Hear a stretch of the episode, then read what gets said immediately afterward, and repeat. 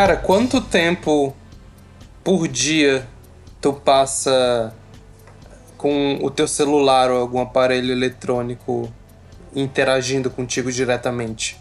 Eu acho que tem até um aplicativo, né? Alguma coisa assim no celular que a gente baixa ele mostra, faz um relatório de quanto tempo a gente gasta em cada um dos aplicativos e tal.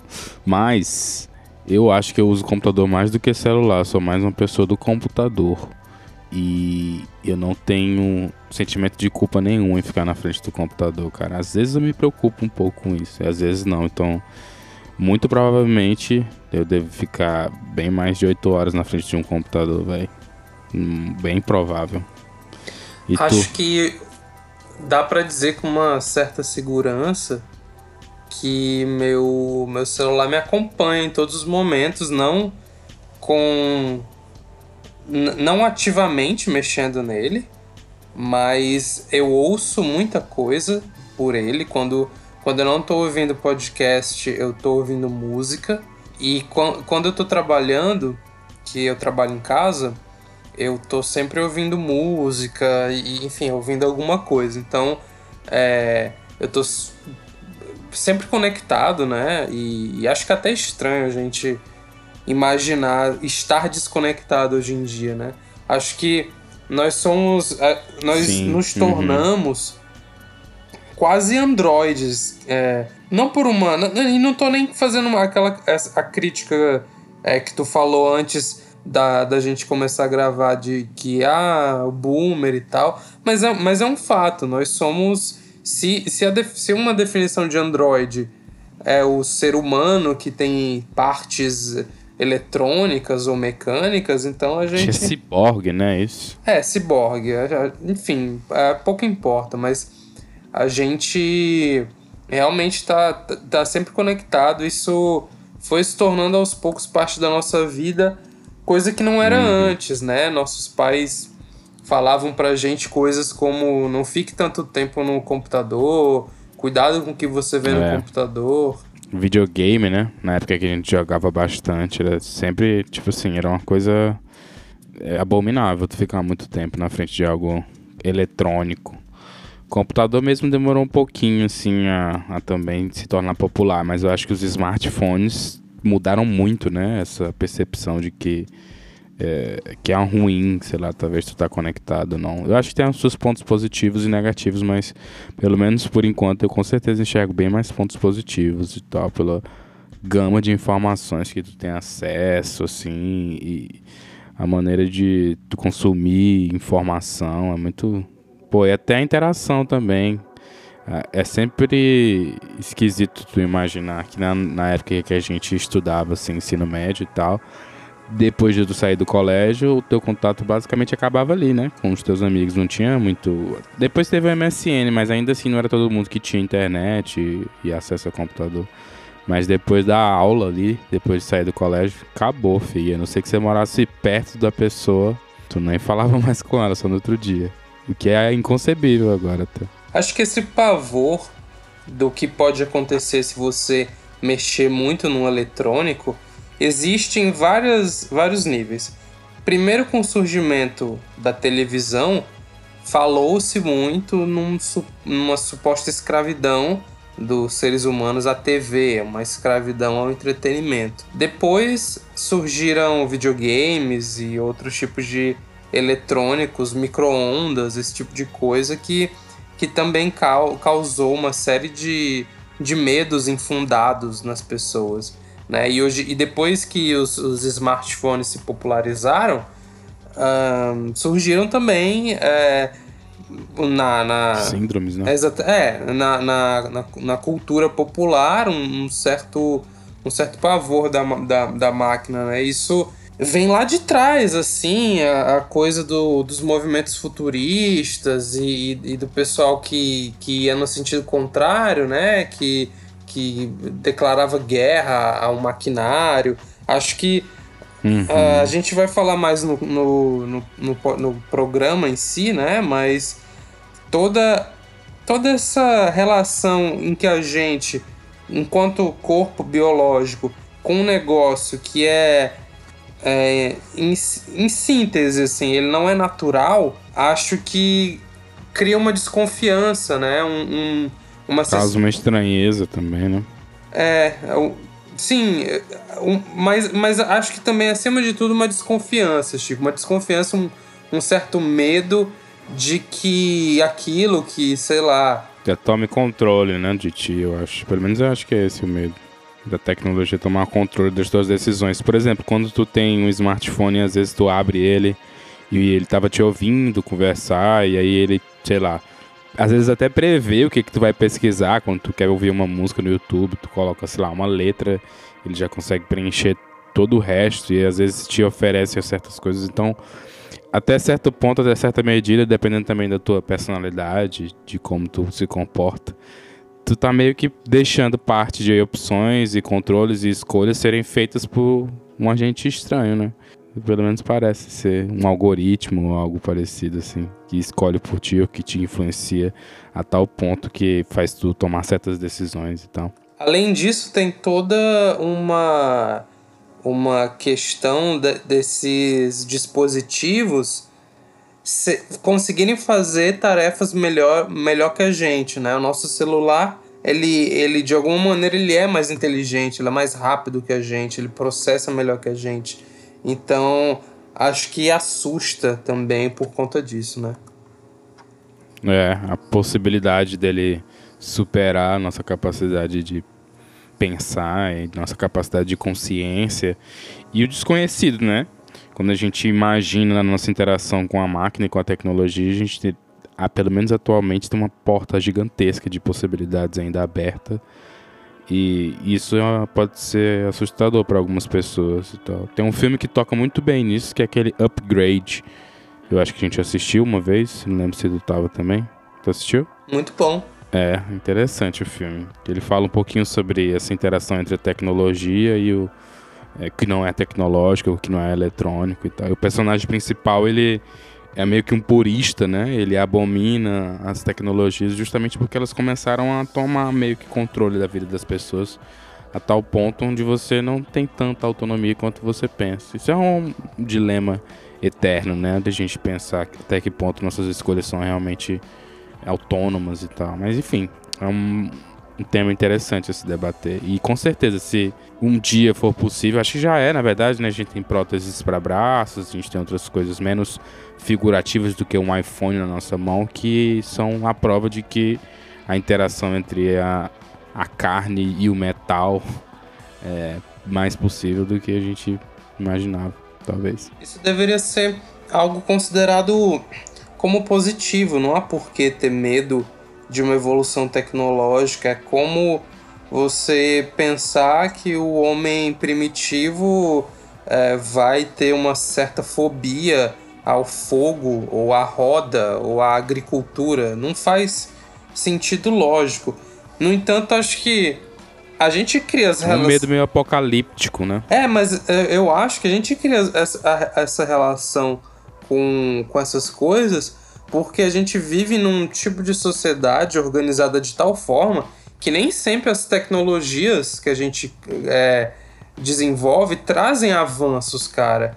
É, se por um lado, hoje em dia a gente pode se conectar é, e falar com pessoas de vários lados do mundo e etc., como são companhias que estão controlando é, esse, esses, esses, esses serviços e estão, enfim, usando a gente de, de, de, de maneira a, a, manipular eleições, manipular, enfim, o, o pensamento da massa e tudo, é, vem esse medo né, é, da, da tecnologia. No entanto, acredito que originalmente é aquela coisa das boas intenções, né? Que é aquele documentário da Netflix tenta pintar que os caras tinham, né? Quando criaram o botão do like ou alguma coisa do tipo. É, e acabou se tornando mais uma ferramenta de manipulação do que qualquer outra coisa. Eu acho que se você souber manusear, se você tiver noção dessas coisas e entender bem, acho que não, com certeza tem que ser encarado como algo positivo. Porque, enfim, queria, como a gente já falou, mais informação, queria mais possibilidades da gente interagir, cria novos comportamentos, alguns benéficos, outros nem tanto. Mas isso esse medo, acho que muitas vezes ele é pautado mais por um, uma ignorância de como as coisas funcionam e um medo totalmente infundado de que porque a gente não entende tão bem as máquinas, elas de, de alguma maneira vão se comportar como a gente, assim, meio que a gente projeta como enquanto ser humanos, talvez a gente projete na máquina ou na tecnologia essa ameaça, essa catástrofe apocalíptica onde as máquinas, talvez o metal, enfim, dominasse a Terra ou de alguma maneira fosse o fim, né, da raça humana. Que é um tema interessante para vários filmes como Matrix, enfim. E no fim, na verdade, o que vai nos machucar não é exatamente a máquina, mas sim o bilionário que está por trás da máquina. Bem, mas vamos falar sobre. Vamos, vamos falar sobre o novo mundo então, né? Eu sou o Felipe, aqui comigo tá o Chico. E no Miolos a gente fala sobre filmes de terror, filmes trash e cultura B.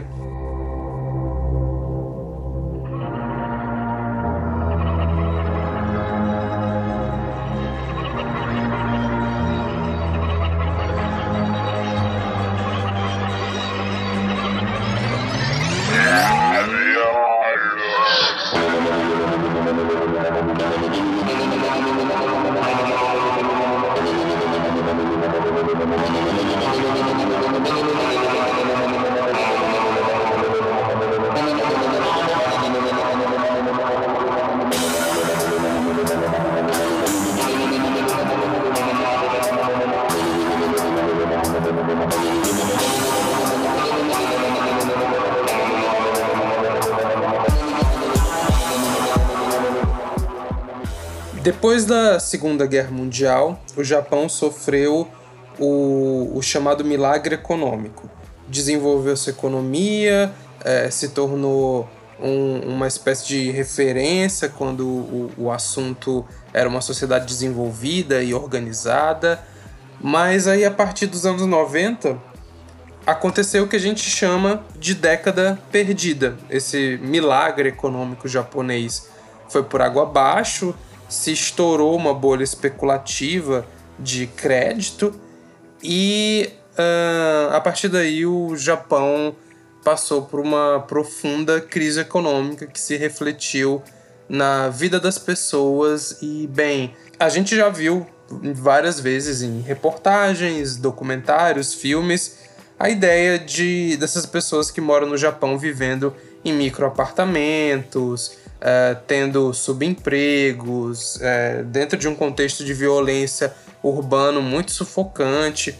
É um pouco antes disso tudo acontecer, em 89, que o Shinya Tsukamoto, não, se eu pronunciei errado, me perdoe, mas enfim, vai lançar o seu Tetsuo, o Homem de Ferro, um filme de horror com uh, uma carga experimentalista avant-garde muito forte sobre o homem e sua relação com o metal. Antes da gente partir para as curiosidades do filme, para o contexto, dá uma sinopse pra gente, Chico, se é que é possível. Lembrar que a gente viu o filme há pouco tempo, tá? Então ainda tá fresco na nossa memória, mas apesar disso, é um filme bem Apesar disso, é um filme bem complexo. Ele, em pouco tempo, cerca de pouco mais de uma hora, consegue é, fazer várias coisas ao mesmo tempo. Mas tentando resumir, de certa forma, o que a gente entende da sinopse do filme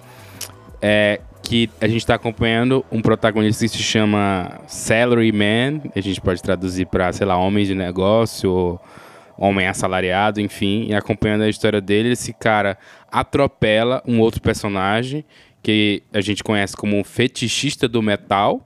E esse fetichista do metal, para se vingar do homem de negócios, começa a transformá-lo numa mistura, num híbrido de carne e metal, metal enferrujado. E esse nosso protagonista, ele começa a ter certas alucinações e certas viagens. E o interessante do filme é justamente como o diretor retrata essas, essa transformação, essa metamorfose. É, esse é um daqueles filmes que tem mais um fiapo de trama do que um, um roteiro complexo, né?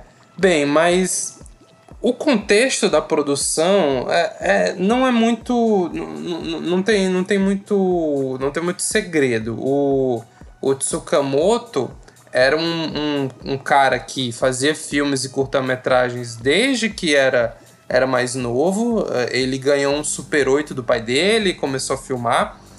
Então, uh, em 89, ele já tinha feito alguns curtas que trabalhavam um pouco das ideias que a gente viu no Tetsu, o Homem de Ferro. E ele, o, o Tetsu é o primeiro, o primeiro longa dele, né? Não sei se se encaixa como longa, não sei se é média metragem, mas enfim, é, é um filme de uma hora que ele gravou, é, produziu, editou, dirigiu, escreveu. Ele, ele é a, a grande mente criativa por trás do, do processo. É um filme de baixíssimo orçamento, foi filmado em 18 meses, o que é muito por um filme. Se você pensar que é, tem filmes desses grandes blockbusters mesmo que os caras filmam em um mês, filmam em dois meses. Então foi um processo. É, mas também é uma equipe absurda, né? Exatamente, mas, mas foi um processo muito longo que acarretou em muitos problemas pessoais pro Tsukamoto. Ele tretou muitas vezes com a galera da equipe. No final do. Ao final do filme, era só ele e o ator principal fazendo tudo. O ator principal é, que faz o, o Homem de Negócios é, fazia também a luz e tal. E o próprio Tsukamoto atua no filme. É, o que é curioso porque ele já atuou em muitos, muitos outros filmes. Ele atuou num filme do Scorsese, aquele filme Silêncio de 2016, 2015, eu acho. Aquele filme, aquele filme lá dele de padre. É, e também ele atuou num filme bem conhecido pelos fãs de cinema de terror e trash, que é o It the Killer, né? Do Miki, Taka, Takashi. Enfim, e, e, além disso, ele atuou em praticamente todos os filmes que ele fez. É, ele é um desses caras que tem uma visão autoral muito forte, acho que isso fica claro quando a gente vê. É, a assinatura dele é bem clara no filme. Quando a gente vê o Tetsuo.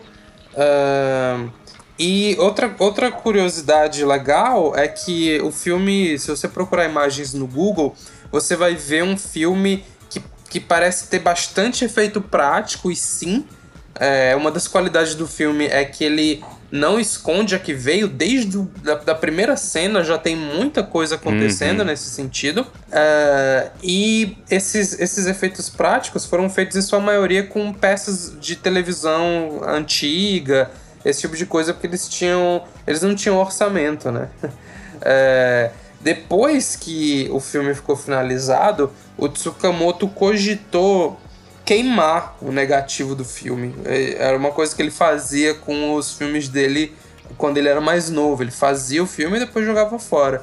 É, de, tão traumatiz, de tão traumatizado que ele ficou, né? Porque foi um processo que demandou muito tempo e a gente vê que é um filme muito complexo de se executar é. na proposta dele. Uhum. Uh, e também por causa. imagino que por causa das tretas todas que tiveram, enfim.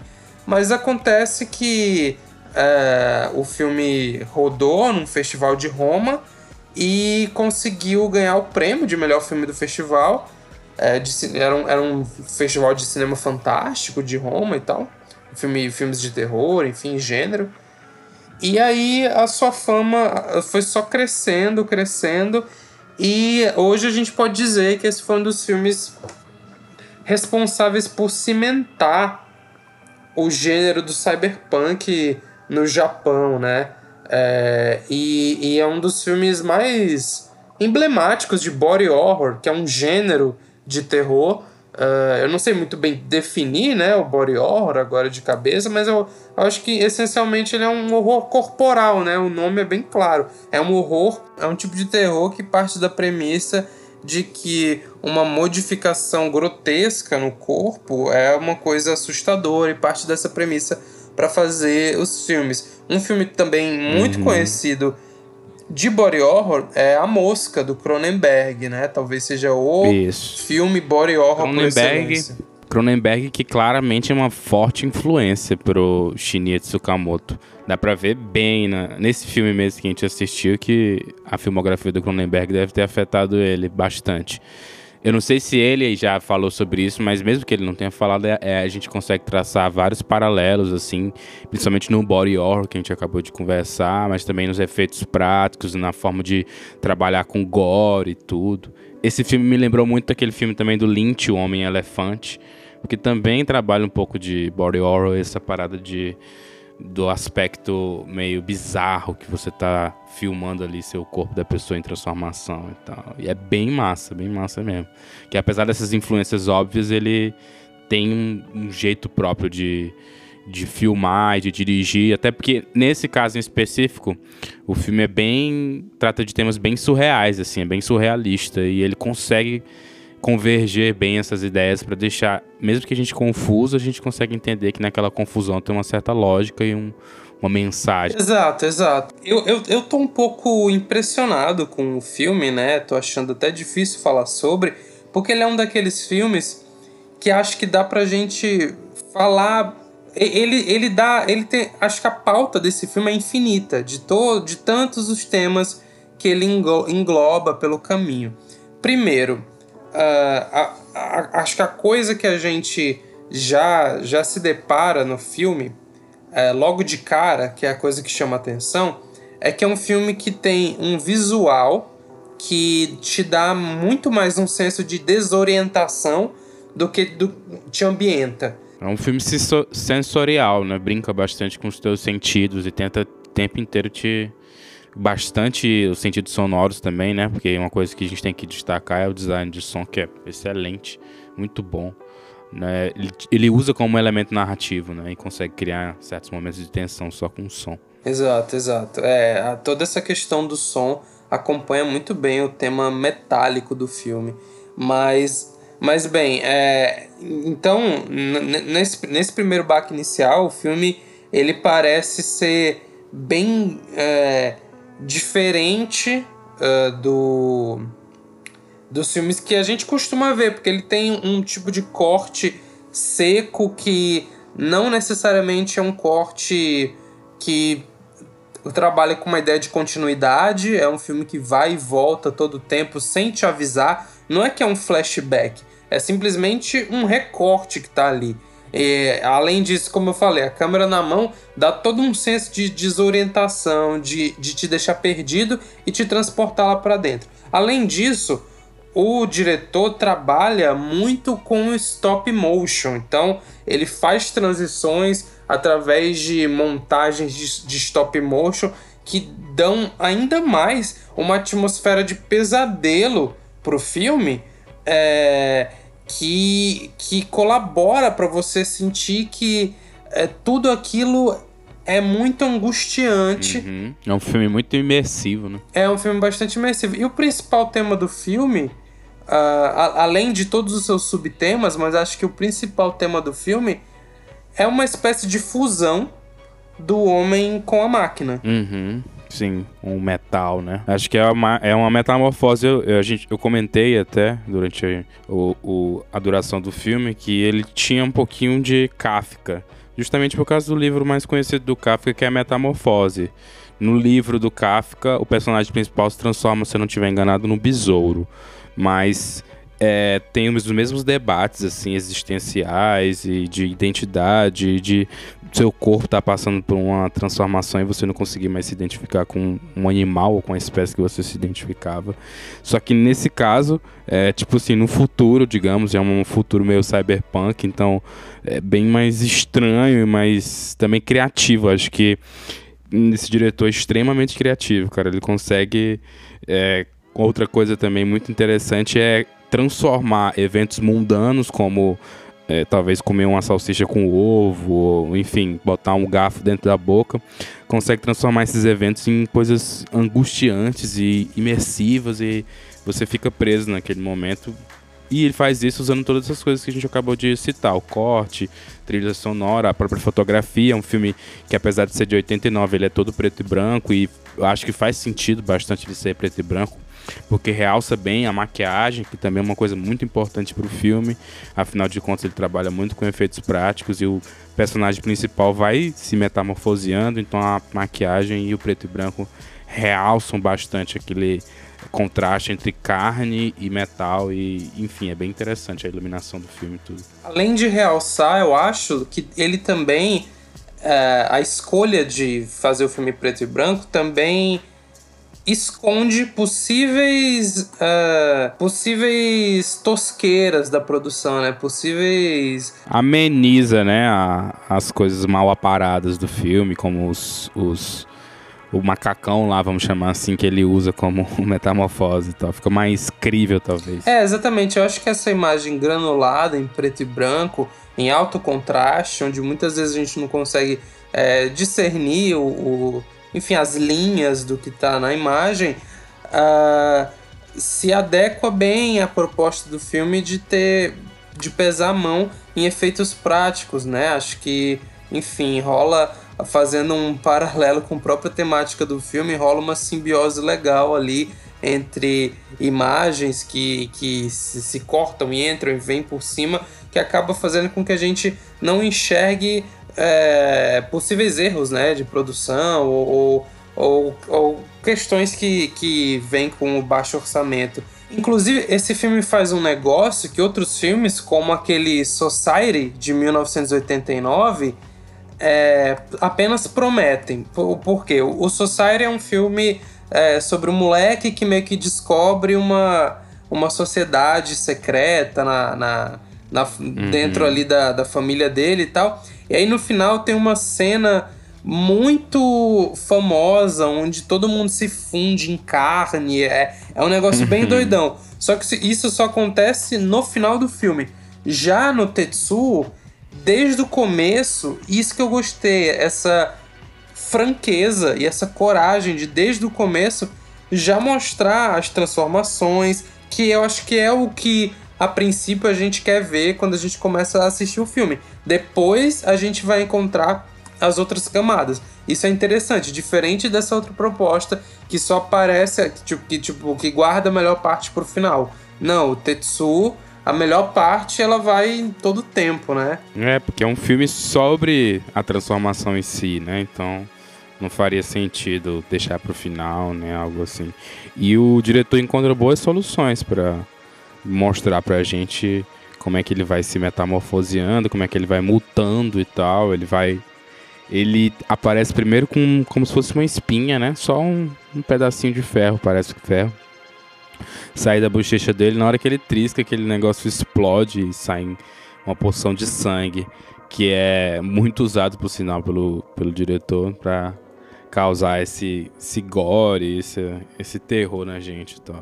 Então, todas as soluções que ele traz para para às vezes até resolver certos problemas, como esse, esse fetichista do metal, e às vezes ele tem meio que poderes, não fica tão claro, mas parece que ele tem uma, um certo poder ou algo do tipo que talvez fosse mais para o campo dos efeitos especiais e com de uma maneira criativa e com efeitos práticos ele consegue é, passar essa, essa ideia de que o cara tá usando um, um poder ou tem alguma coisa além do, do que seria material e tal. É bem interessante a maneira como ele resolve problemas, digamos assim. E é, cara, e, e, acho, e acho que não só isso, assim, o filme tá naquela linha tênue, eu acho, entre isso vai, de, isso vai do espectador, entre idolatrar o metal e, e fazer um, um comentário crítico, né? Porque, óbvio, o, o, o metal ele é o terror, mas os, os personagens eles não têm exatamente um final trágico, né? É, eles, eles exatamente não, não acabam mal. Na verdade, é, acontece lá o, os confrontos finais e a gente tem um, um, um, vislumbre do que seria o futuro desses personagens numa. numa... Eles estão passando por uma mudança, basicamente é isso. Não, é, não existe exatamente um, um julgamento de valor acerca disso pelos próprios personagens, né? Talvez sim, porque eles estão também passando por dor, né? Então acho que ninguém quer passar por isso. Então, pelo menos seja uma coisa, seria uma coisa se evitar. Mas, mas, mas a gente tem um contraponto, porque o personagem do fetista do metal, ele não se importa em sentir dor para conseguir criar o que ele chama de novo mundo. Ele quer viver nesse novo mundo. E nesse sentido, eu acho que o, o Tetsuo, ele se baseia um pouco... É, isso é declarado, tá, do diretor, ele pega muita coisa do Akira, não só o nome Tetsuo, que é o nome de um dos personagens do Akira, mas essa ideia da, da construção de um novo mundo, de, de enfim, dessa, desse, desse motivo apocalíptico que está por trás do, do antagonista, né? Então a gente tem esses dois pontos de vista. O, o homem de negócios, que acredito eu que represente uh, esse, esse homem que está ali na transição do milagre econômico japonês para a década perdida, né? É que é um homem que vive num kitnet pequeno, num apartamentinho pequeno, que é tudo meio suado. É, tudo meio meio quente, meio angustiante, meio claustrofóbico. Uh, e por outro lado, a gente tem o fetichista do metal que parece ser quase um mendigo, né? Vivendo ali à, à margem e, e se mutilando para tentar virar o virar alguma coisa ali diferente. Uma entidade de ferro do metal. É, tem. Então, é, acho que é uma coisa legal de comentar que o filme tem uma coisa é, meio de assombração também, né? É, ele tem um, um quê, assim, folclórico, como a maioria dos filmes japoneses parece ter uma certa reminiscência com algum, alguma lenda, alguma coisa assim. É como se ele. Esse fetichista do metal é como se ele fosse um espírito, quase, né? Ele parece ser um. agir como um espírito e tal. Ele é brincalhão, ele prega peças, ele tá meio que tentando fazer com que o nosso é, protagonista, o, o homem de negócios, ele aprenda algumas talvez lições aí da vida sobre mudanças e ele aceitar a mudança, enfim, algo assim. Bem interessante. Esse personagem, apesar, de, apesar dos personagens não serem desenvolvidos assim de uma forma linear nem convencional, eles são é, de certa forma profundos, né? Tem um, um, uma coisa de mistério neles que você fica. Acho que o diretor deixa para quem está assistindo para montar meio que na cabeça dela mesma as características e a forma como aquele personagem agiria em certas situações. Tá? Acredito que a figuração do, dos personagens que estão fazendo parte dessa, dessa trama, ainda que muito incipiente que o filme tem, sejam uh, feitos de, de certa forma a ponto a gente deduzir muitas coisas sobre ele. O próprio homem de negócios, né? Esse nome é muito emblemático, evoca muita coisa na nossa cabeça.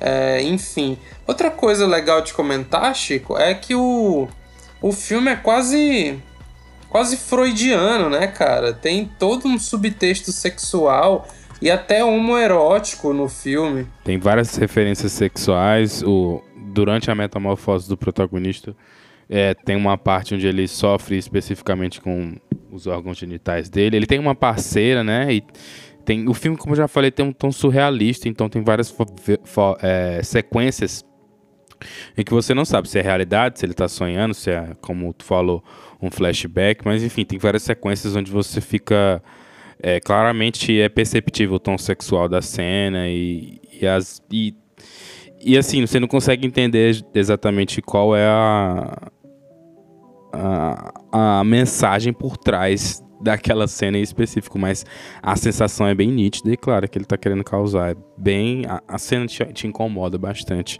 e é bem criativo também. E, é, e como tu falou, é, se a gente pegasse, por exemplo, aquela sequência onde a parceira dele de certa forma estupra ele e tal, é, mano, aquilo dá para debater por horas, cara, porque é muito louco a maneira, assim. De, tem horas onde ele parece que tá angustiado, onde ele não quer que aconteça, em outros momentos parece que sim, e, e a maneira como é filmado, é, a forma como ela se comporta e as expressões e tudo, o filme todo é bem icônico, assim, é bem é interessante. Dá pra pessoa puxar muitas referências e muitas outras interpretações. Além disso, tem a fusão dos dois personagens principais que dá uma. Além de ser uma, uma coisa assim de dois aspectos di diferenciados, duas ideias diferenciadas se unindo para criar uma coisa nova, quase como um negócio meio yin e yang, né? É, tem uma coisa meio erótica naquilo ali, a forma que os personagens se machucam com esses objetos fálicos, essas furadeiras penianas metálicas.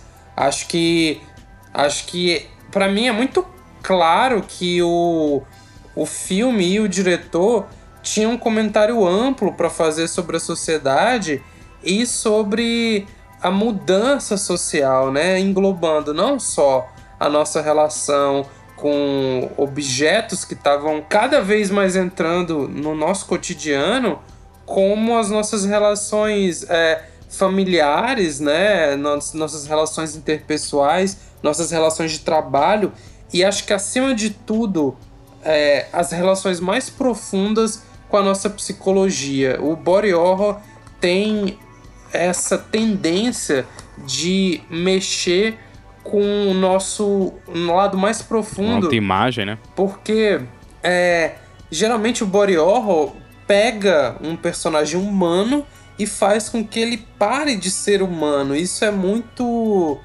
muito é, é, um, é um tema muito complexo, né? E, e talvez fascinante assim para quem faz psicanálise para entender o, o que que o tanto de subtexto que tem nesses filmes. E interessante também que esse, esse no específico, o Tetsu, faz tudo isso sem tantos diálogos, né? Muito menos diálogos expositivos. É um filme bem mais sobre o que está na tela em relação às imagens do que realmente sobre o que os personagens estão conversando. E a gente consegue mais sentir é, o que o filme passa do que ficar lendo diálogos ou, enfim, ouvindo diálogos e tal.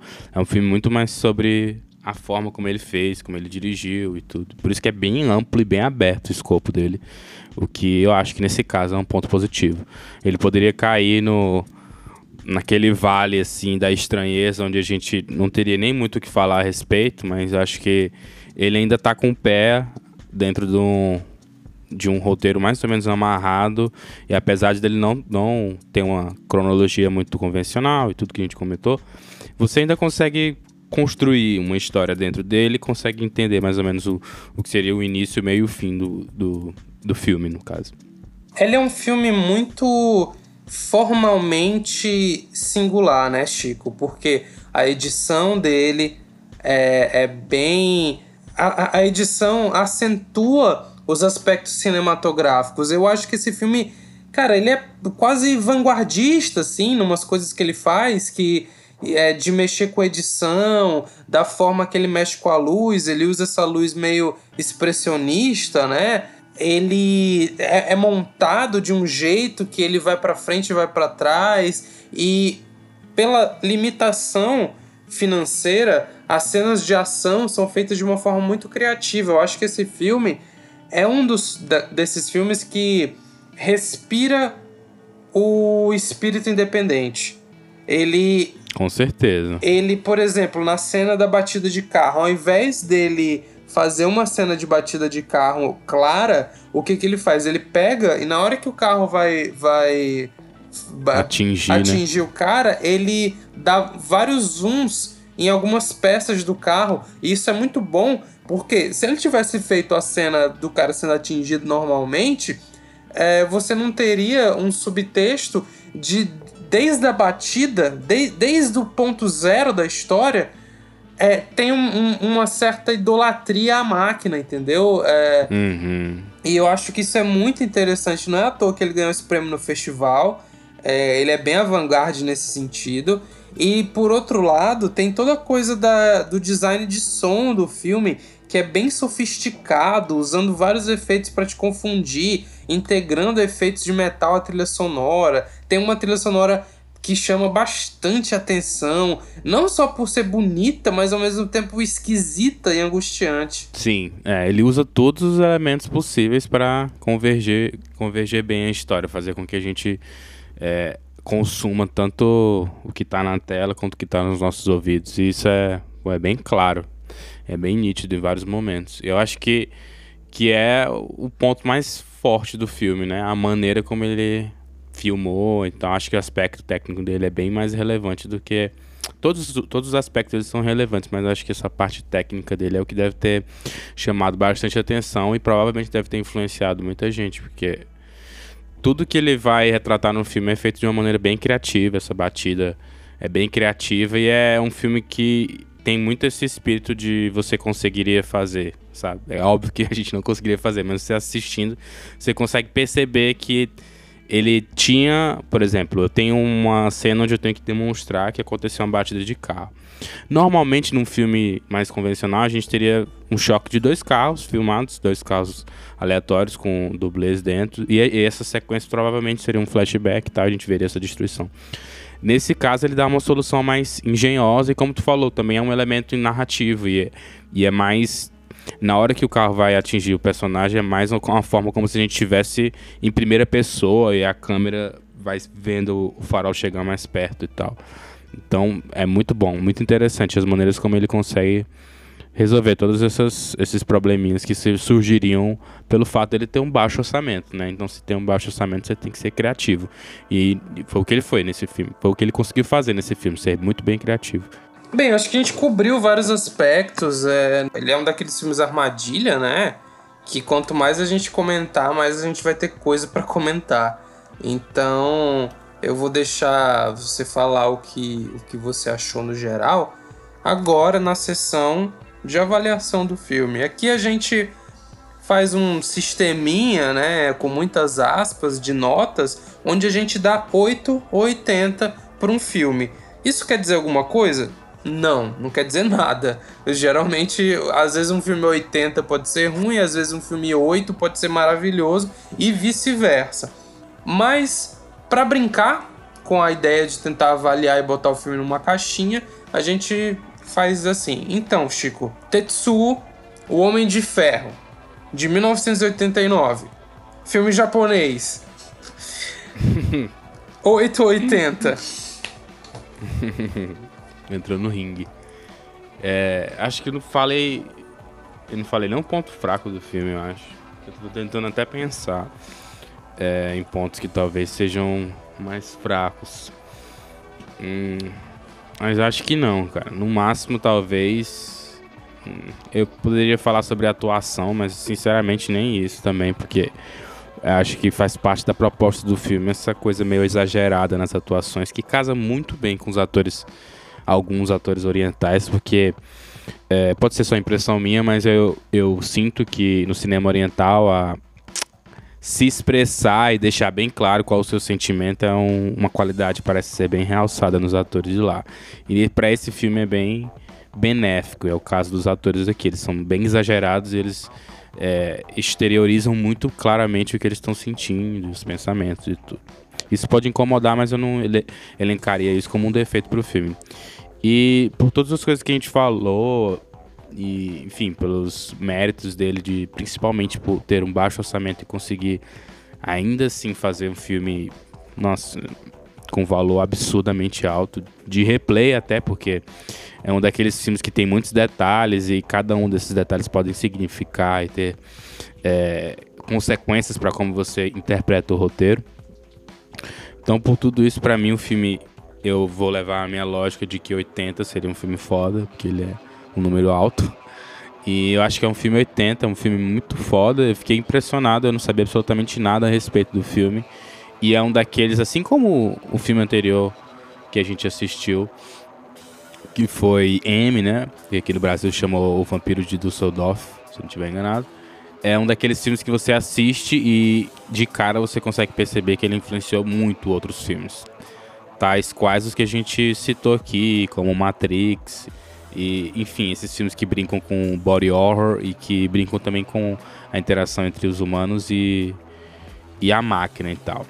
Mas para mim é 80, e como eu falei, não acho que tenha é, um, um, foco tão grande no, nos personagens, mas sim na. Nem tanto no roteiro também, mas mais na maneira como a gente está assistindo, enfim, em todos os aspectos técnicos que a gente conversou sobre. E para ti, Crei, é 8 ou 80? Ou... Olha, cara, uma das partes boas desse podcast é a gente poder se surpreender com filmes que a gente nunca viu.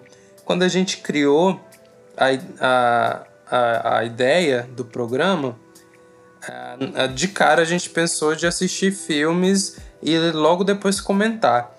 Isso tem algumas, alguns benefícios que a gente se diverte junto, né? Então e sempre tem um horário reservado e organizado para a gente fazer todo esse processo. No entanto, tem alguns problemas que às vezes você não tem tanto contexto do filme, você não sabe muito bem o que comentar, ou às vezes pode um filme pode te deixar tão boquiaberto que você só tem o silêncio para acrescentar aquela experiência que é completamente autocontida e madura. Para um filme de estreia, que é, apesar do, do Tsukamoto ter feito é, outros outros filmes, né, quando, quando era mais novo e tal, mas esse é essencialmente o filme de estreia dele, é um filme que prova, por A mais B, por que a gente gosta tanto desse cinema japonês, cara.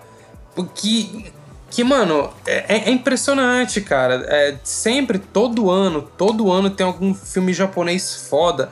É, seja de gênero, seja um filme, é, um filme dramático, seja um, um filme mais, é, entre aspas, artístico, né? Esses filmes que, que rodam num circuito mais seleto da crítica. Os caras são muito bons, cara. Os caras é, têm uma sutileza na forma de criar as coisas e tem toda uma peculiaridade nas ideias que impressiona muito, né? E esse filme representa, eu acho, tudo que eu respeito no artista. O cara foi lá, fez um filme super difícil, com uma edição que demandava muito esforço uh, dele como, como diretor. Uh, fez um, um, um, figurino e efeitos práticos muito impressionantes para quem estava fazendo tudo sem orçamento. Conseguiu é, incorporar a tudo isso elementos estéticos vanguardistas para fazer um comentário muito complexo sobre a sociedade, sobre a, a ficção científica, o medo da mudança, o novo mundo que tá, estava vindo dentro da sociedade dele, né? E toda uma outra questão de sexualidade e, e de relações humanas e a, a, relação do homem com a vida urbana que sufoca. Cara, isso eu respeito muito, cara. Por isso não tem como não dizer que esse filme é 80, cara. Acho que dos filmes que a gente viu até agora foi o que mais me empolgou. Uh, talvez para é, pessoas que não. talvez não gostem tanto de um cinema esquisito que brinca com o grotesco, que brinca com, com a sensação de, de é, desorientação, né? talvez seja um filme que incomode, talvez a falta de uma trama um pouco mais clara, de uma trama um pouco mais declaradamente é, é, fácil de entender, né? Talvez incomode algumas pessoas. Mas se você tem algum tipo de, uh, de atração por coisas estranhas, por coisas singulares, por coisas únicas, Tetsu é o filme para você eu super recomendo. Eu vou inclusive atrás dos outros trabalhos do Tsukamoto, fiquei bastante interessado.